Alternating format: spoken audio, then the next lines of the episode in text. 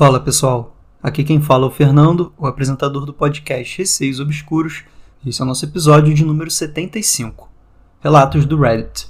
Quem é do grupo do Telegram sabe que eu tinha comentado há um tempinho atrás que eu queria fazer um episódio 2 de Relatos do Reddit. O feedback de vocês sobre o episódio 1 de Relatos do Reddit foi muito bom, então eu pensei em fazer esse episódio de número 2 aqui do Relatos do Reddit. Nesse episódio terão tanto relatos sobrenaturais quanto relatos de terror não sobrenaturais, ou seja, envolvendo pessoas, tá? Sempre lembrando que quem quiser apoiar o podcast pode entrar no site apoia.se barra obscuros. Lá vocês podem contribuir para o podcast e quando atingirmos a meta vamos ter dois episódios por semana. Então deem uma olhada lá e vejam a proposta. Caso queiram enviar os seus relatos, o e-mail é receiosobscuros.gmail.com ou por direct no Instagram, arroba receiosobscuros. Sigam o podcast no Spotify para estarem recebendo sempre as atualizações dos novos episódios e entrem no grupo do Telegram. É só digitar na busca Receios Obscuros. Agora vamos começar o episódio. Nesse episódio aqui eu não vou fazer muitos comentários sobre as histórias, tá? Eu vou contar mais elas e comentar rapidamente alguma coisinha aí que me vier à cabeça, mas vou focar mais nas histórias, tá? Então vamos lá. História número 1. Evelyn.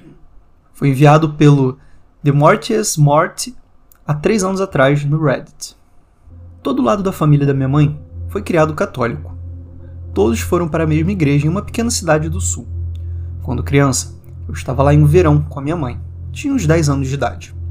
O terreno da fazenda do meu tio era virado para uma igreja. De qualquer forma, as coisas não estavam correndo muito bem na fazenda. Plantações que não cresciam bem, animais saudáveis que morriam do nada e galinhas e pequenas criaturas que apareciam estripadas.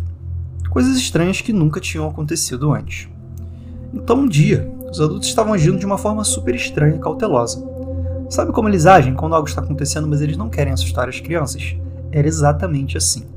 Minha avó, minha mãe meu tio, minha tia, alguns primos mais velhos, o padre e um outro homem da igreja estavam todos na fazenda do meu tio e basicamente me expulsaram de casa com a desculpa de vai brincar.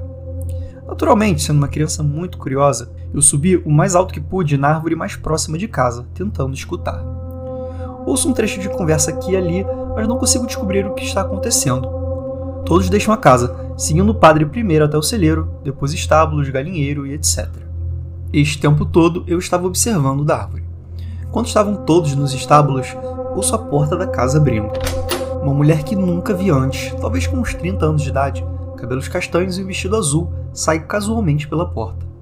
Ela olha brevemente para mim na árvore. Eu aceno, ela me ignora e desce a estrada de terra. Está bem então. Uma vez que os adultos acabam com o que estão fazendo, todos nós nos reunimos na sala de jantar da casa do meu tio para pedir uma limonada que minha tia fez porque estava um dia quente. Decidi perguntar-lhes quem era a mulher com vestido azul, já que nunca tinha visto antes. Todos os adultos na sala ficam incomodados. Minha tia começa a chorar. O padre parece que poderia vomitar e me dizem que a mulher só estava de visita. Ok, tanto faz. Uma década depois, o meu tio finalmente me diz que a mulher que eu vi era uma aparição que tinha começado a aparecer aos paroquianos na igreja e ao lado, nas terras do meu tio.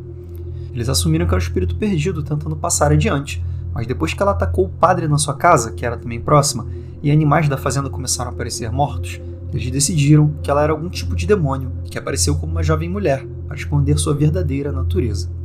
No dia em que havia da árvore, os adultos tinham obtido permissão da Igreja Católica para fazer um exorcismo nas terras do meu tio.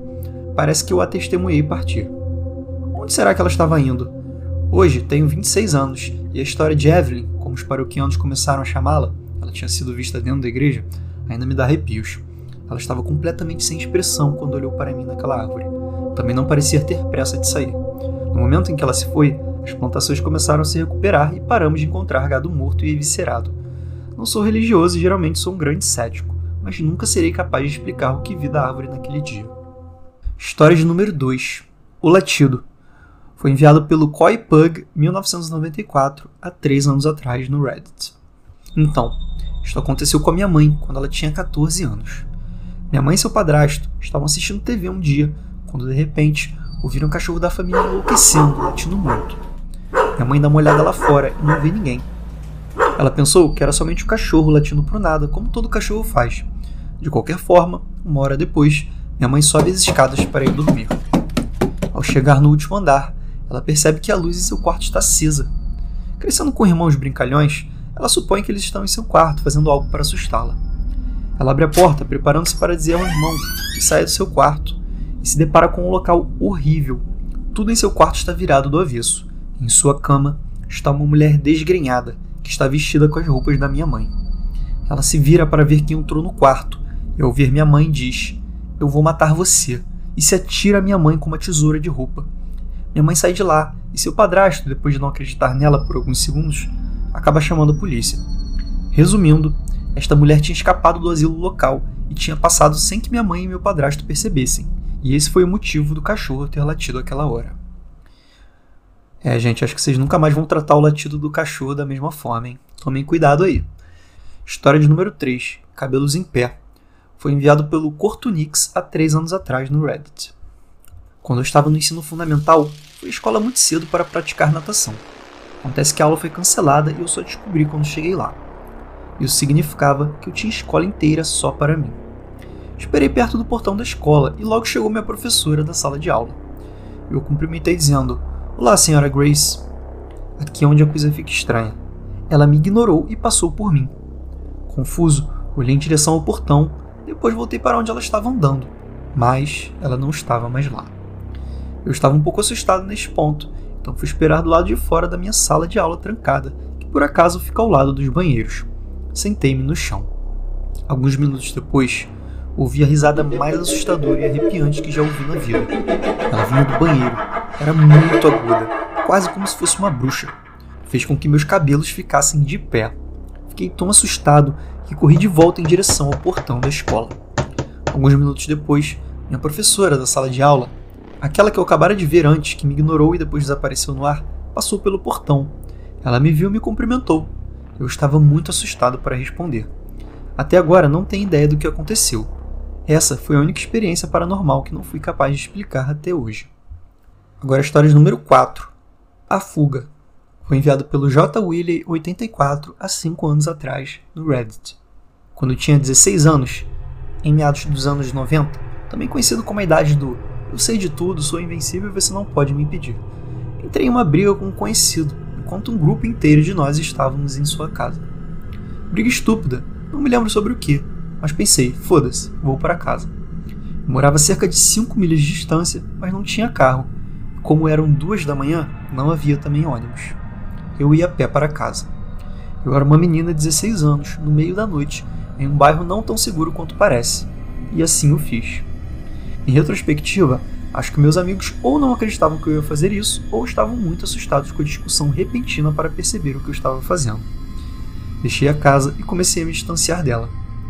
A cerca de uma milha de distância, o bairro residencial suburbano se tornou uma rua principal com acesso à rodovia. Comecei a notar uma minivan cinza me seguindo. Ela me seguia, passava por mim, virava uma esquina e cerca de três quarteirões depois fazia a mesma coisa. O que ela estava tentando fazer era realmente muito óbvio. Atravessei para o outro lado da rua. Desse modo, eu estava andando no lado oposto do fluxo do trânsito, e assim nenhum carro podia vir por trás de mim. A minivan continuava me seguindo do outro lado da rua. Cerca de uma milha depois, vi uma loja de mercearia com luzes brilhantes, mas estacionamento vazio. Atravessei imediatamente o estacionamento e fui para dentro. Pouco antes de chegar à porta, a minivan, que vinha me seguindo, encostou em uma das vagas do estacionamento um cara apareceu do lado do motorista e disse: Eu não quero que você venha até aqui, apenas fique aí e escute. Só queria que você soubesse o que eu estava fazendo. Eu vi você andando um pouco atrás, mas também vi um carro escuro que estava te seguindo. Algumas vezes você foi dar meia volta ou parou, então o carro começou a segui-la por uma rua lateral paralela. Quando o vi, comecei a seguir você e o carro só para ter certeza de que tudo estava bem com você. Entre na loja e chame alguém para vir buscá-la, por favor. Eu não vi o carro desde que você atravessou o estacionamento. Ele esperou até eu estar dentro da loja e depois se afastou. Eu não tinha ninguém para ligar, então expliquei para a atendente do caixa o que estava acontecendo e fiquei com ela por cerca de uma hora e meia. Depois terminei a caminhada para casa. Nunca esqueci o incidente ou aquele homem, quem quer que ele fosse. Durante a caminhada, não vi o carro escuro que ele mencionou, mas sempre me convenci de que ele salvou a minha vida naquela noite. História de número 5. Preciso da sua ajuda. Foi enviado pelo Galaxy Ranger Bob há três anos atrás no Reddit. Eu estava na casa de um amigo no porão dele, com esse meu amigo e nossas namoradas. Estávamos todos jogando RPG. Era meio-dia. Do nada a porta se abre no andar de cima, passos no chão, e ouvimos a porta do porão se abrir. O pai do meu amigo chama: Pete, você está em casa?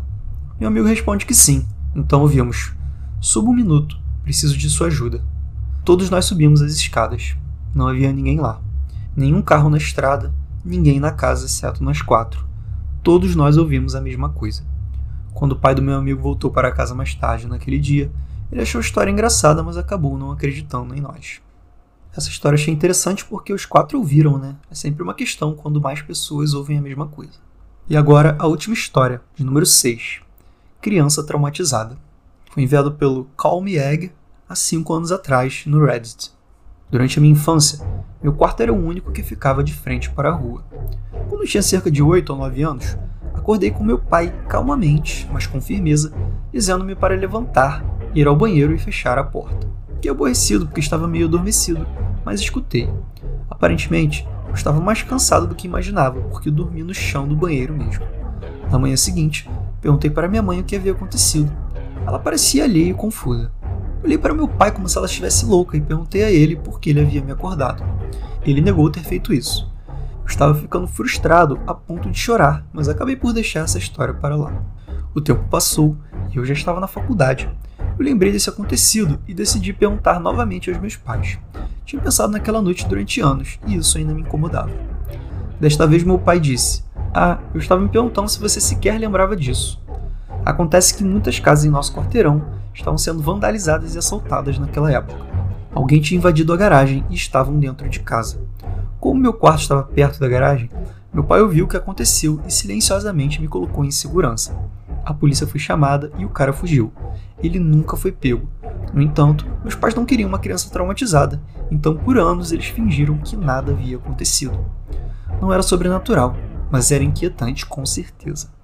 Galera, esse foi o episódio de hoje, foi rapidinho. Essa semana ainda vou estar postando o episódio aí com relatos de vocês. Então espero que curtam esse episódiozinho. Apoiem o podcast no site apoia.se barra obscuros Lá vocês podem ver a proposta envie seus relatos por e-mail receiosobscuros.gmail.com ou por direct no Instagram, arroba receiosobscuros.